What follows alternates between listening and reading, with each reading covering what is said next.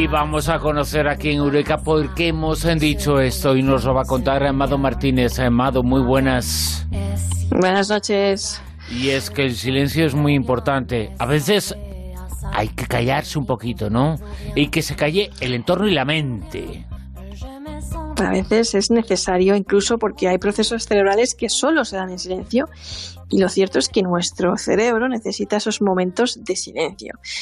Además, en el año 2015, unos investigadores alemanes descubrieron en unos estudios que llevaron a cabo en ratoncitos que el silencio tiene un poderoso impacto en el cerebro y es que hace que crezcan nuevas células, eh, posibilita la neurogénesis, donde además en el hipocampo, que es esa zona relacionada con la memoria, las emociones, la empatía, el aprendizaje. Y es importante porque estas nuevas células que crecían eran capaces de diferenciarse e integrarse en el sistema nervioso central para cumplir funciones diversas. Hay además un estudio muy bonito en el 2006 que lo hicieron que, decía que el silencio es más eficaz que la música relajante para relajarse. Pero lo curioso fue cómo lo descubrieron.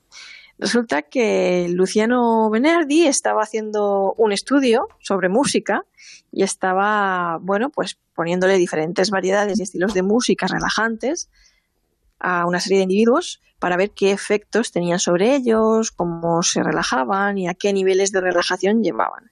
Pero entre canción y canción, entre cada una de estas pistas musicales, había dos minutos de silencio.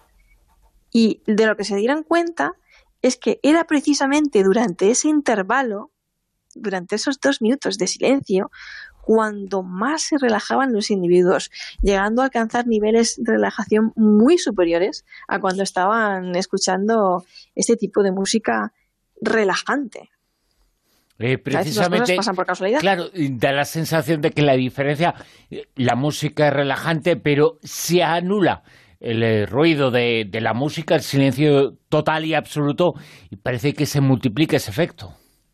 Sí, se multiplica. Y hay más estudios, tenemos estudios eh, como el de la Universidad de Harvard, que, nos dicen que el silencio además estructura, da sentido a la información, tiene que ver con las ideas, con la genialidad, con, con, esos momentos en los que descansamos en silencio, es cuando se activa esa red que evalúa las situaciones, la información que hemos tenido a lo largo del día, por ejemplo, y pues la relevante se la guarda un poquito ahí a la saca, la memoria, y la irrelevante la desecha, ¿no? La descarta, la tira a la basura. Y esta red que se activa eh, está en, actúa en regiones cerebrales que trabajan por debajo del nivel de conciencia y es la responsable de esos destellos de genialidad, de atar cabos, de solucionar problemas. No sé si te ha pasado a ti alguna vez que conscientemente durante el día has intentado darle solución a un problema, a un cálculo matemático. A mí me pasó una vez eh, que no logré dar una solución a un cálculo matemático complejo durante el día y por la noche, cuando me fui a dormir, se me ocurrió sin estar pensando en ello, la solución, ¿no? Fue, fue como un poco bestia. Y, es importante porque mm, cuando estamos en silencio y con los ojos cerrados, además, en este estudio de la Universidad de Harvard, eh, especialmente cuando reflexionamos sobre nosotros mismos, resulta que eso es esencial también para reafirmar nuestra propia identidad. Y, bueno, eh, creo que, también es necesario hablar de la contaminación acústica un poco aquí, ¿no, Bruno?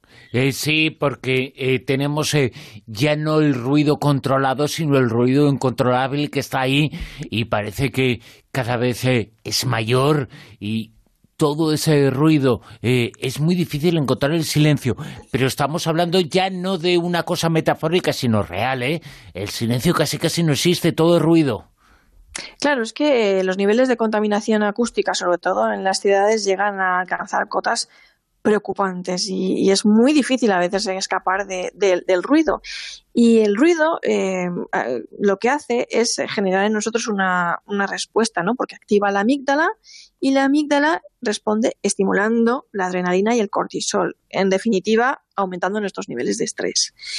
Y lo que hicieron unos investigadores de la Universidad de Cornell en el 2002 fue, eh, con un estudio llevado a cabo entre niños, que vivían además cerca de los aeropuertos, demostrar que tenían unos niveles de estrés superiores, que tenían la presión arterial más alta, los niveles de cortisol más elevados y la contaminación acústica se relaciona además con problemas de sueño, con enfermedades cardiovasculares, trastornos digestivos en los jóvenes con pérdidas de memoria, problemas de aprendizaje y la OMS, la, la, Organización Mundial de la Salud, incluso llegó a decir en el 2011 que alrededor de 3.000 muertes cardíacas se habían producido por culpa de la contaminación acústica, es decir, eh, en Europa Occidental estamos hablando.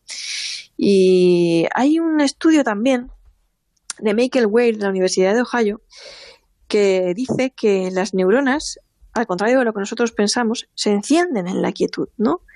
Y que el cerebro reconoce ese silencio. O sea, no es una cosa que pasa que dices, uy, en silencio, eh, se apaga todo, se desprovee, es algo como, como, como ciego, como sordo. Pues no, el cerebro lo reconoce, no lo ve como una ausencia de, de inputs, es al contrario, pero es una entrada de calma, de pensamiento profundo, relajado, meditado, en el que se establecen nuevas conexiones neuronales, ¿no? Cuando estamos ahí relajadamente en silencio, meditando es también eh, sinónimo de vida intelectual activa, ¿no? Y, esa meditación y, ese papel protector al final repercute en mayor salud para nuestro, para nuestro cerebro.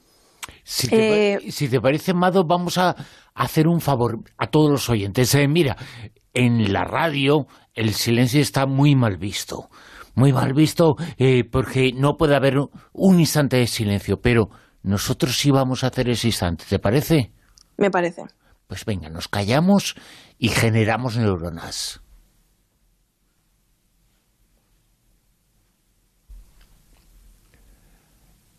No es un silencio valorativo, es un silencio casi, casi sanador, el que hacemos, eh, porque el silencio, insistimos, Amado, nos lo estás contando, genera neuronas, genera células y genera genialidad. Es importante el silencio. Hay que callarse a veces, que el mundo se calle para que nosotros sigamos avanzando.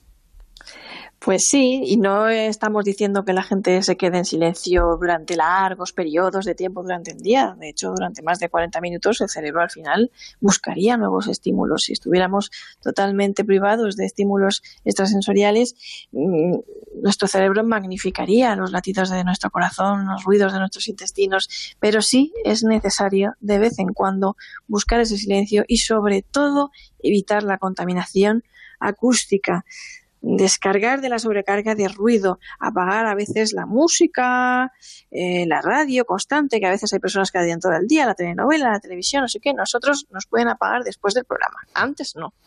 y bueno, proteger nuestro hogar en definitiva y hacer alguna escapadita al campo y meditar, muy recomendable.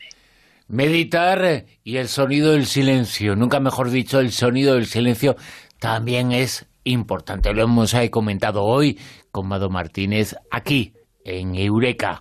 Mado, muchas gracias. Un saludo.